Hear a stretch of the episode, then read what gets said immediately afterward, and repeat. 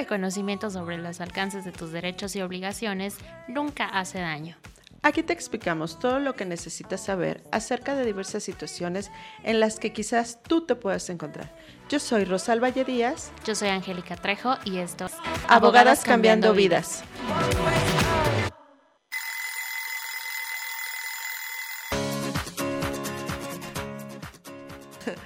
Hola, muy buenos días amigos de Promo Estéreo y por Facebook Live. Estamos aquí en una emisión más de Abogadas Cambiando Vidas con la licenciada Angélica Trejo, que nos acompaña. Buenos días. Buenos días. y el este productor. Y el productor, Marquitos. Sí, porque se enoja si no lo saludamos. Buenos días, productor. ¿Cómo estás? Qué bueno. Así es. Este programa lo hemos decidido retomar de lo que tuvimos el programa anterior con la psicóloga Nazaret Rodríguez que nos hizo favor de compartir parte de la información que es muy importante y la, la importancia de también no solo denunciar, sino también de tomar atención psicológica para no recaer en el mismo círculo vicioso que se lleva en la violencia. Claro. Eh, alguna de la información que vamos a dar es recabada ciertos especialistas, un criminólogo y una psicóloga ya sabe usted, señor, señora, que siempre queremos traer la mejor información, la información de los expertos, y entonces por eso hay áreas en las que nosotros no nos especializamos y buscamos ayuda a quien, a quien tenga conocimiento del tema. Se acerca el 14 de febrero, señor, señora. Qué bonito el amor. la amistad. Qué precioso. Pero yo le quiero hacer una pregunta. ¿Usted confía en su amor? ¿Confía en sus amigos? está muy difícil confiar en la gente hoy en día. Bueno, yo creo que siempre, pero ahora han, este, habido más noticias de que el, amigo es agresivo, el novio es agresivo, las mujeres sufrimos violencia por todos lados y entonces yo quiero hablar desde el amor propio. Empodérate, mujer, empodérate. sí, por supuesto. Pero vamos a ser reales y era lo que también nos comentaba Nas la vez pasada, era de que para poder salir a este, en este punto, pues debes de darte cuenta que hay violencia hacia tu persona y reconocerlo y quererlo quererte salir de este punto. El problema es cuando la reconoces, pero la normalizas, que era lo que comentábamos, lo hacemos un, un evento normal en nuestra vida y entonces no salimos de este problema, ¿no? Claro. Vamos a Traigo unas estadísticas. Escuche esto, señor, señora. Es muy importante. Este tema que vamos a hablar hoy es súper delicado porque sí vamos a tocar el tema de, la situación de la violencia de género. Vamos a retomar el tema que habíamos hablado la semana pasada, pero ahora vamos más allá. Vamos a ver cuándo termina la violencia de género, en qué termina muchas veces. Escuche bien. En el 2020, 43.108 mujeres sufrieron de lesiones. 167 mujeres fueron secuestradas, 347 fueron víctimas de trata, 1.600, eh, perdón, este, 163.868 fueron víctimas de violencia familiar. El 47% de las niñas mexicanas eh, sufrieron violencia en el noviazgo, niñas de 15 años aproximadamente. 43.1% sufrieron humillaciones, menosprecio, encierro, destrucción de objetos personales, eh, amenazas de abandono, de ser corridas de su casa o de ser separadas de sus hijos. 24.5% sufrieron reclamos sobre la forma en cómo gastan su dinero, sufrieron prohibición de trabajar o de estudiar y sufrieron sustracción de bienes de su dinero, de bienes o de su dinero. 14% sufrieron golpes, amarres, eh, fueron tratadas de, ser ahorcadas o asfixiadas. 7.3% fueron obligadas a mantener relaciones sexuales, 20% sufrieron discriminación y 25% de las niñas sufrieron abuso sexual por parte de un familiar o de un conocido. Y desgraciadamente la mayoría de los abusos sexuales que se dan en menores comúnmente es alguien cercano a la familia o un integrante prima de la familia. Quiere decir esto que puede ser el padre, que puede ser el hermano, y de ahí se va deslindando el primo, el tío, el abuelo. Comúnmente es una persona en la que confía, amenaza y el niño o la niña tiene miedo. Sí, lamentablemente es así. La mayoría de la violencia se genera en en el núcleo familiar, en el núcleo al que conocemos, en el que confiamos, con las personas que amamos y que nos importan. Fíjese bien, más. Y, aquí quiero entrar este, ya en, este tema tan, tan delicado, pero tan importante. Esta es información que cura, información que salva, señor, señora, ponga atención.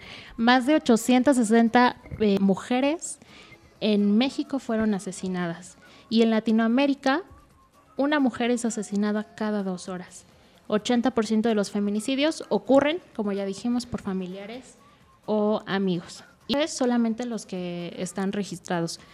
Hay personas que, que, pues obviamente no hacen denuncia y por eso estamos aquí, para, para tratar de, de dar a conocer por qué tenemos que tener la cultura de la denuncia. Y pues bueno, sigamos con esto. Es muy lamentable, me pongo hasta... Sí, a veces nos inquietamos porque realmente, eh, ahora sí voy a hacer un comentario hacia el gobierno, no pone la atención correcta si hay instituciones especializadas para que vean este tipo de casos. Desgraciadamente no a todos les hacen caso. Por favor, insistan, es su derecho, exijan, es su derecho poder denunciar, poder tener un procedimiento que sean defendidas o defendidos de forma correcta y tengan algo en cuenta. Hay instituciones que no necesitas ser gubernamentales, que son de sociedades privadas, que también te permiten o te dan la ayuda para que tú lo puedas hacer. Vamos a hablar un poquito de lo que es el Ministerio Público, que es el encargado de defender los intereses del pueblo. ¿Esto qué quiere decir? Es el representante de la víctima. Ministerio Público, porque la mayoría sabe que es un Ministerio Público, ahora son las fiscalías especializadas, ¿no? Entonces, ellos tienen la obligación, escuchen bien, la obligación de atenderlos, de escucharlos y de presentar la denuncia.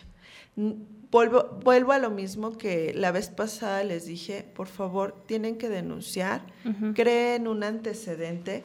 A lo mejor en ese momento llegan a un acuerdo o lo vuelven a perdonar. Por eso es importante la atención psicológica para no regresar a estos focos rojos que ya los tienes enfrente y no los ves.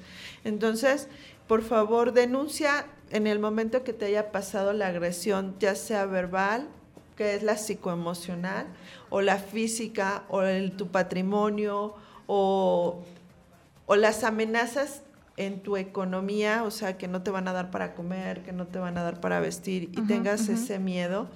Este, también en un, en un trabajo, porque también existe la violencia laboral, con tu jefe que te humille, que te falta respeto. Eh, hay que poner un alto y saberlo poner. Yo les voy a contar una anécdota laboral. A mí una vez un abogado me dejó dar la cara por él, por no representarlo, porque no tuvo el valor para hacerlo. Y posteriormente tuvimos otro cliente y al pedirle toda la información al cliente como que se molestó, se sintió agredido. Y cuando llegaron al despacho y les, le dicen, es que la abogada Díaz este, me estuvo hostigando oye, si no, le, si no estoy pidiéndole la información, no se hubiera presentado nada de lo que nos estaban solicitando, porque no me mandaban la documentación necesaria en tiempo y forma. Y su contestación fue, no le haga caso, no es abogada. Eso, señores, es una agresión a tu trabajo, a tu persona, cuando tú estás haciendo correctamente tu función. Entonces, reconozcan hasta el mínimo defecto porque eso también es violencia laboral y también se puede denunciar ante los tribunales laborales. Bueno, actualmente, pues, ahorita son entre juntas, pero la ley dice que son tribunales, todavía no acaban de establecer cómo va a quedar esta función laboral. Todavía no hay reforma y menos con la pandemia, todavía no se establece bien cómo... Todavía siguen siendo juntas, pero juntas este, laborales. Pero bueno, vamos a esperar, porque ya van a pasar eh, al Poder Judicial. Entonces, pues vamos a... A esperar cómo va a quedar esta situación. Okay. Ahora, cada muerte de cada mujer en México, bendito Dios, ahora se investiga como feminicidio, ya no como homicidio. Cualquier muerte, así sea accidente, así sea eh, posible mm, suicidio, se investiga como, como feminicidio, perdón.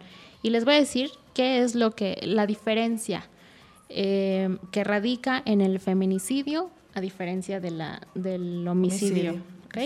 La primera es que presente signos de violencia sexual. La segunda, lesiones previas o posteriores a su fallecimiento, incluida la necrofilia. Eh, la tercera es cuando existen antecedentes de violencia, por eso recalcamos y super recalcamos y lo vamos a seguir haciendo. Si ustedes sufren de violencia familiar o violencia de género, es importante que denuncien. No, no queremos nosotras que usted o nosotras mismas terminar eh, en una investigación por feminicidio. Dios nos libre. Sí, así es. Voy a hacer un paréntesis para decirles que es necrofilia. Porque mucha gente no lo sabe y es tener relaciones sexuales con un cadáver. Entonces es una es un, fetiche hasta cierto punto. Acuérdense que lo que termina en filia es una afiliación o un gusto a tener un acto hacia algo de si usted lo quiere ver, dicen de forma normal, pero no, pues cada quien tiene sus gustos, ¿no? Pues es que ya, yo digo que ya está como... sí, la necrofilia, pues sí, ahí no te puede decir el cadáver, no lo hagas, ¿verdad? pero sí, para que tengan la idea que es una necrofilia. Y, hay muchas, ¿eh? Sí, hay claro, muchas. claro. Por ejemplo, la zoofilia, que es con animales. Con animales. La pedofilia es con menores de edad. Exactamente. Híjole. Pero Está bueno. cañón. A ver, la cuarta es que exista una relación amistosa, una relación laboral, por ejemplo, en el caso de, Rosalba y su jefe, que también fue mi jefe y que sí era un perrito. Este, si, si te hubiera matado, hubiera sido feminicidio, porque, porque tiene relación laboral contigo. Que haya sido una relación sentimental, incluso docente, un, profesor y una alumna, eh, o de confianza, no sé, el vecino, Marcos el productor a lo mejor. Quizás, ojalá que no. Eh, que haya sido un familiar, un esposo, un concubino, un novio, un amigo también. Ellos eh, este, son sujetos punibles. ¿Qué quiere decir punible, Angélica? Eh, que son los sujetos que pueden ir a la cárcel, que pueden tener una pena por eh, cometer feminicidio. Así es. Las personas punibles son aquellas que están sujetas a una investigación que puede llevar a, son que cometieron un delito y tienen una pena por ello. Y yo siempre estoy diciendo, no hablamos con tecnicismos, ¿no? Es que hay, ah, sí, o sea, pero al final de cuentas es parte de lo que uno tiene que decir tal y como es, no podemos cambiar, pero vamos explicando ese tipo de términos para que la gente nos entienda, ¿no? De forma sencilla. Punible es cualquier persona que esté sujeta a una investigación por un delito y tiene una pena por ello. Por eso viene punible de punitivo de pena. Exacto. ¿De acuerdo? Ah, muy bien. Del griego. Perfecto. Este, la siguiente, y es muy interesante, yo aquí sí pedí ayuda, que el cuerpo de la víctima sea expuesto en un lugar público. Y, cuando yo lo leí en la ley, yo dije, pero ¿cómo? ¿Por qué? Porque un accidente podría, podría bien este, ser eh, en un área abierta, ¿no? En, en vías eh, públicas. Y si el feminicidio se da dentro del hogar, siempre, o sea, es necesario que lo, que lo saquen. Y si no sacan el cuerpo de, del entonces no es feminicidio. Entonces me revolvió un poco. Pero bueno, tenemos ocho fracciones. Puede que esa no se complete, pero las otras ocho sí, no sabemos. Y yo quiero tocar en este punto, aquí sí le pedí ayuda a Nazaret Rodríguez, nuestra psicóloga de Abogadas Cambiando Vidas, le dije, ¿por qué pasa esto? ¿Por qué el, agresor quiere exhibir el cuerpo de una mujer? Y entonces le voy, a, le voy a decir, señora, lo que me dijo Nazaret. El agresor lo hace con la finalidad de descalificar a la mujer y el cuerpo del mismo con el propósito de demostrar la superioridad de género y la concepción de las mujeres como una posesión, como una cosa, como un objeto. Es la razón por la que los, los feminicidas quieren exhibir el cuerpo de una mujer, porque de alguna manera lo quieren seguir denigrando, a pesar de que ya está, pues, sin vida. Sin vida, así es. Para que lo entendamos, entendamos más sencillamente, es cuando la persona es agresiva es porque quiere sentirse superior a los demás. En este caso, el ser, el ser mejor que ella, porque a lo mejor si empieza a destacar mejor en el trabajo, o la gente le habla más, o tiene más atenciones con ella, o ella empieza a sobresalir en algo sobre el hombre, o sobre otra mujer, porque también llega a haber parejas lesbianas y llega a haber el feminicidio y también se completa, o sea, no quiere, no quiere decir que solamente sea la figura hacia un hombre, también puede ser una mujer que haya tenido estas, estas características que nos mencionó con anterioridad Angélica.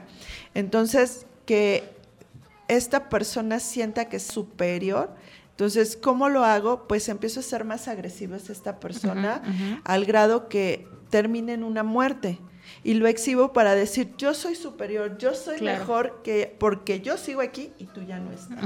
Y yo hice con tu cuerpo y con tu ser lo que yo quise y te a pesar de muerto te sigo exhibiendo diciendo tú no eres nada y yo soy superior a ti. Qué fuerte. Así es. Qué fuerte.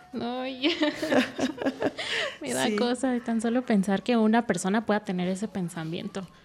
Ay, no me vayas a asesinar, Rosa. No. Por ahí dicen que hay veces que hasta el mismo diablo tiene miedo de darse cuenta de la, hasta dónde llega la maldad humana. Les voy a poner un ejemplo sencillo. Muchos han visto la película de la lista de Schilder. En esa película sale una niña con un abrigo rojo. Toda la película es en blanco y negro. El significado de la niña con rojo son tres escenas. La primera es donde están recogiendo a los judíos para llevárselos al campo de concentración y la niña se ríe. La segunda es donde ella corre y se mete abajo de la cama y siente miedo. Y la tercera es cuando la niña está apilada con los cuerpos sin vida de los judíos. La niña representa al diablo. Yo empiezo pero me doy cuenta que tú, ser humano, eres más malévolo y más malo que yo. Y al final de cuentas me rebasas porque me matas a mí mismo, que yo soy el que empecé. Entonces, esa, para que mucha gente lo ubique, porque es muy común ver esa película, entonces, eh, eh, lo que estaba leyendo todo esto, y realmente cuando empiezas a meterte un poco más adentro y investigar un poco más sobre este tema, te das dando cuenta que realmente la maldad humana es lo peor que puede existir. El ser humano es su peor enemigo del mismo, es el devastador de la tierra, es el devastador de la fauna, de la flora ambiente. Entonces, me acordé de esta anécdota que una vez yo no la entendía y mi esposo me la comentó y me puse a investigar un poco. Y sí, esa era la finalidad, ver que la maldad humana es más, más grave que lo que hace el mismo día. Entonces, este, por aquellos que crean que hay un cielo y un infierno, un Dios y un diablo, entonces este sí existe, ¿no? O sea, pero al final de cuentas yo siento que el hombre y el infierno, bueno, mi creencia es que nosotros lo creamos aquí mismo en la tierra, no hay más. Sí, yo también tengo esa creencia de que estamos en nuestro propio, propio infierno. o sea, porque tus elecciones de vida son las que marcan este paso y es lo que hace que seas mejor o peor persona. Freud decía y em, retomo un poco esto eh, con la criminalística y la criminología. en un, este, cuando estudiaba el posgrado en, este, en Derecho Penal, el criminólogo que nos daba esta ciencia, nos decía que Freud llega el humano a tener un comportamiento, una línea de comportamiento y que todos en un momento de nuestra vida llevamos un criminal por dentro. Claro, Ese criminal, ¿cómo lo detectas? ¿Quién no se ha quedado con el cambio de la mamá? ¿Quién no se ha quedado con la pluma del compañero? O te llevas los colores y, ay, luego lo regreso y no lo regresas. Eso es una conducta criminal, aunque ustedes no lo crean. Claro, sí. Entonces, esa pequeña conducta que nos lleva a este punto llega en el momento de que tú debes de ver si rebasas esa línea, si te quedas en el bien o te quedas en el mal. Y los que cometen feminicidio rebasan esa línea. Pero cañón, ¿eh? es que hay, hay, este, hay niveles, señores. O sea, si van a ser delincuentes, no manchen. Vamos a un corte y regresamos, amigos. Esto es Abogadas Cambiando Vidas. Síguenos escuchando.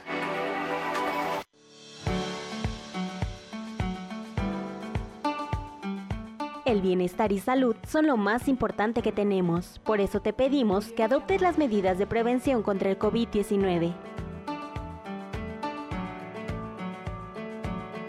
Mantén tus manos limpias. Lava tus manos frecuentemente con agua y jabón durante al menos 20 segundos. En caso de no contar con ello, usa desinfectante para manos a base de alcohol al 70%. Al toser o estornudar, cúbrete la boca y nariz con la parte interior de tu codo o utiliza un pañuelo. Limpia y desinfecta los objetos y superficies que se tocan con frecuencia. Evita tocarte los ojos, nariz y boca. Practica la sana distancia al menos de un metro.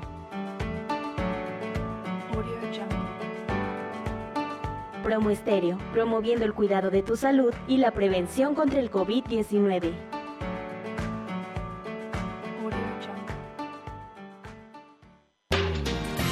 ¿Estás buscando empleo en medio de esta pandemia? ¿Hablas bien inglés y te gusta tener contacto con gente? ¿Quieres algo estable y con oportunidad de crecimiento? Hmm. En Telat queremos que formes parte de nuestra gran familia. Tenemos vacantes disponibles para agentes bilingües en atención al cliente y asesor telefónico. Campañas en español para cobranza, encuestas políticas y mucho más.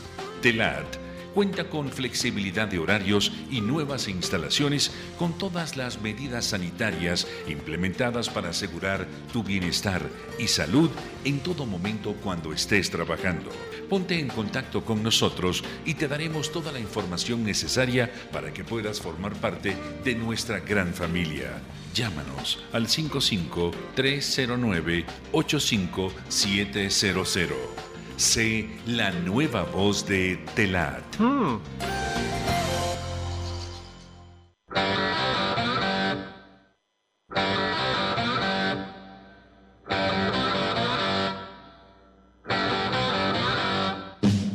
En todos lados y a toda hora, promoestereo.com siempre para ti. En la oficina, en el tráfico, en el baño, en tu habitación, en la habitación de alguien más, en la escuela, en un bar, en un puente, en tu coche, en mi coche, en el metro, en el cine.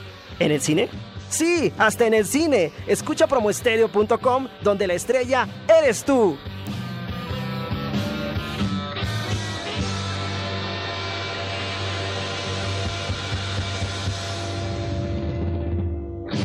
Promoestereo, donde la estrella eres tú. Esto es Abogadas Cambiando Vidas. Regresamos. Estamos de vuelta con este temazo. Bueno, eh, sí es temazo porque hay que dar la información como es para que usted, señor, señora, la conozca. Porque nos encante hablar de este tema, al contrario, nos hace sentir muy mal porque sabemos que existe. Pero bueno, vamos a darle. Sí. Eh, continúo con, los otros dos puntos, los últimos dos puntos que, convierten a un homicidio en feminicidio. Eh, la séptima es que, que la víctima sea incomunicada previo a su asesinato ya sea porque le quitaron el teléfono celular, ya sea porque se la llevaron lejos donde no hay, este, donde pueda pedir ayuda, que la encierren, que sea incomunicada, eso es signo de que fue feminicidio. Y la última es la imposibilidad que tiene para su defensa, ya sea lo mismo, este, por, porque está eh, encerrada o porque tiene, porque está amarrada o porque le hicieron consumir o ella misma consumió em, sustancias que alteran su, su conocimiento y su, ¿cómo se dice? Su, su, estado consciente. Su capacidad de su estado. La prisión en la Ciudad de México va desde los 35 a los 70 años. y en Nuevo León desde los 40 a los 60 años. Recordemos que cada estado de la República Mexicana tiene su código penal, por eso las penas son diferentes, pero es prisión, sí o sí es prisión. Y qué bueno. Y yo diría cadena perpetua o este Debería de O lo otro. la pena de muerte. Acuérdense que la Constitución sí ma- marca la pena de muerte, ¿eh? Aguas. Dicen que no y no la aplicamos, No pero aplicamos. sí existe la pena de muerte y es para los piratas, salteadores y los que traicionan a la patria. Ay, no, o sea, ve. Eh, bueno, pero voy a darles un ejemplo que acaba de salir en las noticias. No sé si se ha oído de Mariana Sánchez. Es una chica que era. eh, estaba estudiando medicina en la Universidad de Chiapas. De hecho, la semana pasada oyendo unas entrevistas de su mamá que le hicieron. Esta chica se va a hacer su. Es que se me olvida. Acuérdenme cómo se llama cuando Este, ya vas a terminar la carrera, ese servicio Cuando se interna, social. ¿no? Ajá, el internado, ella lo fue a hacer a un hospital de Chiapas. No voy a dar números ni qué hospital pertenecen. Eh, ella empezó a tener acoso de parte de su jefe, lo denunció Ah. ante la firma del hospital, avisó lo que estaba haciendo el señor, no le hicieron caso y esto terminó en, un feminicidio. Ella fue acosada primero sexualmente y fue y terminó con la muerte de esta chica. Entonces, por favor, es ahí donde si en un lugar no te hacen caso, busca otro, busca otro y sobre todo las personas más apegadas a ti como tu mamá, tu hermano, tu papá, si este es el que no te causa la violencia o viceversa la mamá, que no que sea contrario a esta persona que te causa la violencia, apóyate para que puedas salir de esto. No dejes de denunciar. Esta chica lo hizo, desgraciadamente las autoridades de la institución no le hicieron caso y esto desgraciadamente que terminó en un feminicidio. Cortaron una vida de una chica de veintitantos años. Entonces, es lo que tratamos de evitar. Les comento, eh, si quieren saber el teléfono, pueden marcar a la cabina 57 71 60 49 11. Eh, de Promo les pueden dar los datos. El, nuestro productor va a hacer favor de subir los teléfonos donde se pueden comunicar en cualquier parte de la República. Es importante también, si no pueden no entra la llamada al 911, que es el, la primera, la base, 911 deben de exigir que los comuniquen. Vienen los teléfonos, también les estoy dejando un PDF con las direcciones de dónde pueden acudir para que los ayuden. Les dan no solo atención psicológica, les pueden dar este asilo dependiendo de la situación, por favor exíjanlo, es su derecho, pagan impuestos y esto depende de nuestros impuestos. Entonces hay que hacerlo y exigir el derecho que tenemos ante la autoridad correspondiente. Entonces ahí está también para el Estado de México está la línea especial. Acuérdense que en la Ciudad de México existen las casas de las lunas, donde les pueden dar toda la atención no solo a las mujeres, también a sus hijos, a, a personas mayores de edad, bueno, adultos mayores, más bien dicho, no personas mayores de edad, adultos mayores, al igual si eres lesbiana, homosexual, Sí, sí, sí, sí, o sea, no importa de qué género La seas, persona de que lésbico, sufra gay, que sufra violencia, les tienen que hacer caso ahí. Así sea Eh, hombre. así sea hombre también, porque también, discúlpenme, pero hay unas mujeres súper agresivas que con cualquier cosa les avientan, les pegan, este, los agreden y los hombres eh, que sí tienen esa educación que viene de abajo de no maltratar a las mujeres, pues dejan que les hagan cualquier cosa, ¿no? También se tienen que defender, ¿no? Y hay que saber, sobre todo, dónde empieza la violencia o si estamos sufriendo violencia. Sea en la casa, sea en el trabajo, sea donde sea. Tú, tú, amiga, te estoy hablando a ti. Tienes que identificar en dónde está la violencia. En redes tenemos un- una imagen que es un violentómetro. Va desde eh, una ofensa bromeando, porque ya sabes de que, ay, este, estoy bromeando, ay, bromita, porque no aguantas nada Ajá. hasta, hasta el feminicidio. Acuérdense que la vez pasada platicaba Angélica y Nazaret, ellas van más pesado que conmigo, pero le preguntaba a Angélica a Ana si- que cuál era el punto en donde tú decías que eso que te llevas con la amiga, con el amigo, se convierta en violencia. Es cuando tú ya te sientes agredido, cuando el comentario que te hizo te afecta de manera personal e interna. Dices, ah, no, ahora sí se pasó de la raya. O llegas a tu casa y sientes así como que coraje, o a la vez sientes mucho sentimiento y empiezas a llorar. Eso ese, ese forma de llevarte cuando ya rebasa esta situación es cuando se convierte en violencia. Porque cuando tú dices dos, tres palabras y estás a la risa, ¿vale? No, estás jugando, pero cuando ya ese sentimiento te lo llevas a tu casa y hay veces que te hace llorar o te hace sentir mal o te sientes mal, entonces, exacto, cuando te hiere, que era lo que decía Ana, o sea, cuando te hiere, entonces es ahí cuando estas, estos juegos de bromas se convierten en violencia, ¿no? Sí, se tiene que hablar, se tiene que hablar. Por así es. Yo sí le doy ahorita un golpe a Rosalba así de, ¡ay! ¡Qué bonita! ¡Qué bonita niñita! Entonces a Rosalba le queda ahí el, el chichón, pues me va a decir, oye, pero si no me dices, yo sigo. Exactamente. porque, estamos jugando. Acuérdense que el, ¿cómo dice? El valiente dura hasta que el cobarde quiere, ¿no? El dicho, ¿no? Ajá, sí. Sí, así es. Entonces, este, si ustedes tienen el poder de decir no, ya no quiero, no, aprendan a decir no, a poner límites. sí. y muchas veces yo sé que es difícil. Las víctimas se sienten solas, pero hay que, hay que buscar ayuda, sea el vecino, el amigo, sus abogadas, para eso estamos, para, para apoyar. Nosotras nunca vamos a dejar de decir, eh, denuncien, busquen ayuda, háblenos por teléfono. Esto me, me, me da un poquito de impotencia porque conozco mujeres que se han dejado mucho, que, que han escapado de la muerte, justamente porque no confiaban en las personas eh, cercanas, ni siquiera en su familia. Tengo una persona muy cercana que fue víctima de pues de golpes, de maltrato, de amenazas de muerte, incluso de tentativa de muerte. Ah, que la tentativa también se, se condena como feminicidio. Cuando si la mujer no muere, eh, qué fortuna, pero también para, para el agresor se condena como feminicidio, aunque no haya fallecido. Así es. Entonces es importante realmente, ¿por qué les hacemos mucho hincapié? Este proyecto de Abogadas Cambiando Vidas empezó por esto, porque una amiga nos invitó a su programa a dar cápsulas jurídicas. Voy a decir su programa, espero que no me regañe el productor, no me interesa. Se llama Mujeres que Ejemplar Radio.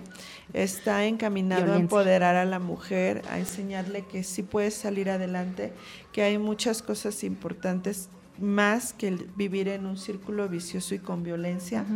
Entonces salió este proyecto que empezamos Angélica y yo y que estamos muy orgullosas de ir avanzando tan rápido porque la finalidad era ayudar a mujeres con violencia familiar, darles el apoyo jurídico y de ahí se nos empezamos a maquilar un proyecto más grande donde se integró Nazaret Rodríguez, donde se, internó, se integró Marta Pipil Huasco, ah, donde se integró el, el contador Josué Ávila. donde se integró los peritos como el señor Martín Alonso. Alonso, que nos ayudan a llevar a cabo este proyecto para ayudarlos.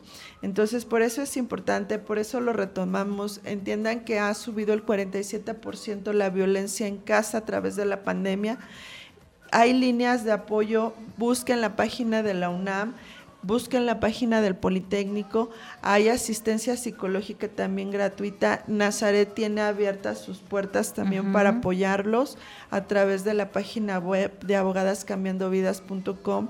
Todo esto les puede ayudar, empiecen a tranquilizarse, a calmarse. Hay veces que decimos, no vivíamos en situación de violencia. Yo tenía una relación con mi marido súper bien, pero a partir de la violencia no podemos dejarnos de insultar, ¿no? Empiezan con la, con el, la violencia psicoemocional que le llaman, porque no están impuestos a convivir todo el día. ¿Qué pasa en este momento? Es cuando tú te paras a las 6, 7 de la mañana, preparas a tus hijos, los llevas a la escuela, tu marido se prepara, se va a trabajar y él regresa a las 7, 8, si bien te va, porque aparte en México trabajamos más de 8 horas diarias más lo que nos aventamos en trayectorias letales, yo les digo letales en periférico, que es el estacionamiento más grande de la ciudad, o sea, viaducto también. Entonces tenemos unas vías muy saturadas, entonces nos echamos dos, tres horas a veces en caminos, cuando no pagamos peajes. Entonces, eh, pues todo esto, llegas a casa estresado y ves a tu esposa y, ay, qué bueno que ya llegué a casa y vamos a cenar y vamos a preparar lo de los muchachos y esto, y pues llevas una buena relación. ¿Y qué pasa cuando te sientas todo el día en la computadora? Estás en tu casa, estás oyendo a los hijos gritar, ¿por qué no te sientas a las clases virtuales? ¿Qué vamos a comer? Eh, hoy voy a preparar esto, no es que yo no quiero eso, entonces ¿qué quieres? No te pones de acuerdo. Sí, discúlpeme, pero es una realidad. Rosalba ya está proyectando aquí su vida. sí, lo estoy proyectando. Ah, no, como creen, eso gracias a Dios sigue trabajando y, y esa, ese, ese conflicto. Ahora, aparte un punto muy importante, el índice de alcoholismo ha subido también ah, muchísimo. Recuerden, antes te ibas a trabajar y salías de trabajar y te ibas y tomabas dos, tres copas con los amigos, pero te detenías. ¿Por qué? Porque decías, no, tengo que regresar a casa y tengo que manejar. Ahora estás en casa, y se te olvidan los límites. Entonces el alcoholismo nos empieza a transformar y se convierte no solo en violencia verbal, sino también en violencia física. y no solo en hombres, también en mujeres, y yo creo más adelante lo vamos a tocar, también para ver qué se puede hacer y cómo se debe proseguir a esta, esta situación, ¿no? Entonces, primer punto, si ustedes se encuentran en esta situación, ya la reconocieron, lo que decía Nazaret, algo muy importante, junten documentos importantes. Escanelos, pues si los pueden sacar del domicilio, sáquenlos, entréguenselo a quien, a quien realmente tengan confianza. Perdón si tengo mis muletillas de... porque siempre, ahorita dije una, a veces no las corrijo. Bueno, pero ya eres consciente. Sí, soy consciente y tienen que ir mejorando. Entonces, primero, documentación no te vayas a salir sin nada de papeles, documentación, lo más que puedas. Sácales fotos en tu teléfono, si no las puedes sacar, con eso se pueden recuperar. Esa es la primera, o sea, actas de nacimiento, credencial de lector, el acta de matrimonio si eres casado, si ya tienes este reconocimiento de, concubinato, tu reconocimiento, estados de cuenta, si tienes el contrato de tu estado de cuenta también, la factura, las facturas que encuentres, la del refri, la del comedor. Algo muy importante, siempre que compramos un bien mueble de nuestra casa, que es esto, la el comedor, la sala, la televisión, todo, comúnmente tiramos nuestras facturas. Siempre tiramos nuestros tickets. Y cuando dice, vamos a hacer el inventario, no tienen con qué acreditar nada y si te vaciaron la casa, ya te quedaste sin nada si te saliste. Entonces también por ahí cuiden sus documentos, todos tenganlos en una cajita donde puedan tenerlos a la mano. Primer punto, juntar documentos. Segundo punto, acercarte a alguien que te pueda ayudar. Y el otro es, habla por teléfono el 911 y te comuniquen y te puedan sacar porque puede ir la autoridad y llevarte a un lugar de resguardo si tú hablas, junto con tus hijos. Si te sacan de tu casa a medianoche y eso, tú sal, ve, busca una patrulla que te lleve a estas unidades y ve y saca a tus hijos de ese lugar. Porque si tú corriste ese peligro, tus hijos también lo corren, ¿no? Porque muchas veces se salen y los hijos ahí los dejan, por favor vayan por ellos, sí los pueden sacar y hay refugios que el gobierno tiene para tenerlas. Ahorita, desgraciadamente, quitaron el fideicomiso que daba apoyo a estas eh, pequeñas instituciones, pero hay este como la red de refugios nacionales que los puede apoyar. Es una institución sociedad anónima, eh, privada, para que me entiendan, que los puede apoyar. Siguen trabajando las 24 horas del día, o sea, sin parar, para ayudar a esta situación, ¿no? Yo quiero decir que en la Ciudad de México eh, tenemos una fiscalía especializada para la investigación del delito del feminicidio. Es nueva, es prácticamente nueva, se, creó en el 2019 y todo surgió, bueno, una de las grandes razones por, la, por las que surgió esta fiscalía, no sé si usted recuerde, señor, señora, el asesinato de Lesbi Berlín Rivero Osorio en CEU, el hombre que la que la ahorcó con el cable de un teléfono público dentro de las instalaciones de CEU. Su mamá estuvo dando lucha y tú ves las declaraciones de la mamá, son dolorosísimas, me parten el corazón. Pero la señora no dejó de dar la lucha y fue una parte muy importante para que se creara la, la, fiscalía. Entonces, pues tenemos varias herramientas. La cosa es que tenemos que denunciar, tenemos que tener la cultura de la denuncia. Así no se siga el procedimiento, usted ya tiene un papelito que dice, ah, bueno, yo sufrí violencia, esta no es la primera vez que me pasa, y ahora este, quiero mis hijos, quiero mis bienes, quiero mi seguridad, quiero mi paz y me quiero alejar de esta violencia, pero hágalo, señora, hágalo. Sí, así es. Acuérdese que los juicios de violencia, sobre todo los familiares, no necesitan de ser vistos por la Fiscalía Especialista. En los juzgados familiares también se llevan estos juicios.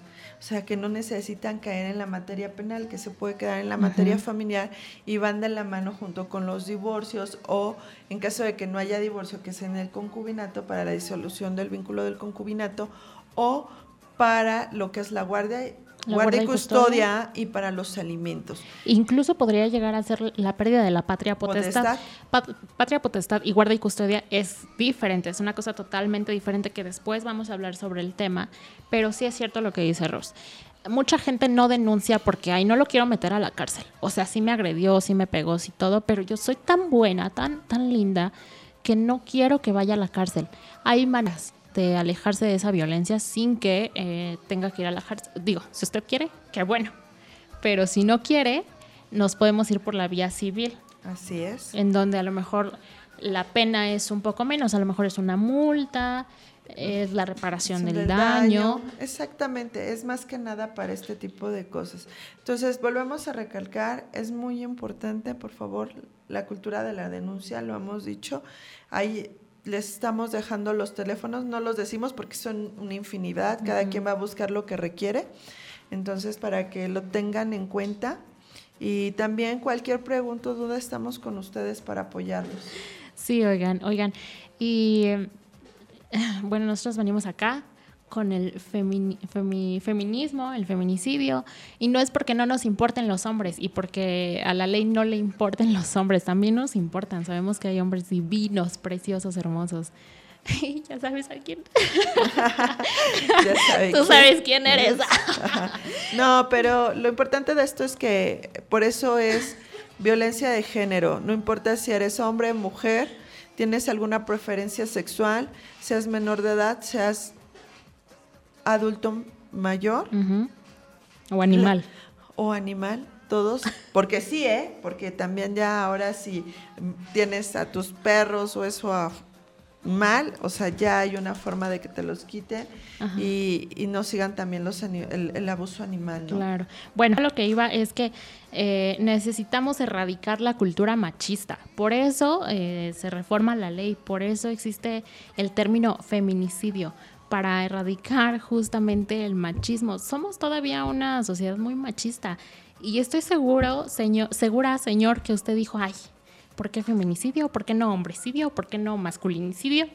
Pues no, este, justo, tenemos que erradicar el, machismo, tenemos que, a lo mejor un día ya el feminicidio ya se quita de la ley porque todos somos iguales ante la ley, siempre lo, lo ha dicho la Constitución, pero nosotros somos los que, los que le damos superioridad a un género y no al otro.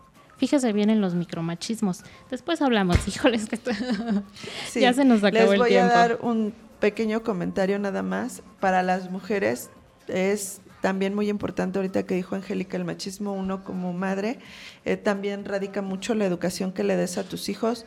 No hagas que tu hija tenga que atender a su hermano como si fuera el jefe de la casa.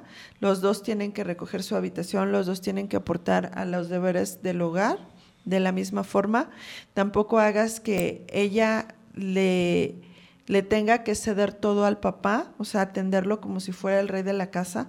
Tampoco todos van por partes iguales, porque si no, tu hijo cuando crezca va a decir, si mi hermana me atendía, porque tu esposa no me atiendes, porque tú, concubina, no me Desde ahí atiendes. estamos. Desde ahí estamos también, mujeres, por favor, si tu marido lo incita a ser machista, de ti también depende mucho que tu hijo deje de tener esta tendencia y que vea a la mujer eh, no como igual, sino como con pariedad, o sea, que ambos pueden salir adelante de la misma forma, eh, pueden tener las mismas oportunidades, a lo mejor no para hacer las mismas cosas, pero todos pueden estar mejor. Dejemos los prejuicios. El feminicidio no ocurre porque nos pongamos un vestido, porque salgamos de fiesta, porque nos guste la bebida, incluso las drogas, porque tengamos libertad sexual. No es en la calle, no es la madrugada. Ya dijimos, la mayoría es eh, ocurre dentro de nuestro círculo más cercano. Y pues bueno, ya por último, quiero agradecer al licenciado José Francisco Q. Arias, con su cédula profesional 8136-469. Es licenciado en Criminología y Criminalística. Es servidor público actualmente en un centro penitenciario del país. Y a mi querida Nazaret Preciosa, Nazaret Rodríguez Rodríguez, nuestra psicóloga, abogadas cambiando vidas. Aunque Les no está aquí, mucho. pero siempre está presente en lo que requerimos. Claro, ellos nos ayudaron para toda esta información y nos faltó, pero bueno, señor, señora, ya tendremos más tiempo. Le agradezco mucho por escucharnos, tome conciencia y haga valer sus derechos. Nuestras redes sociales, Abogadas Cambiando Vidas en Facebook, Twitter, Instagram, eh, YouTube y, en y Spotify. Spotify. Gracias, nos vemos el Hasta próximo miércoles.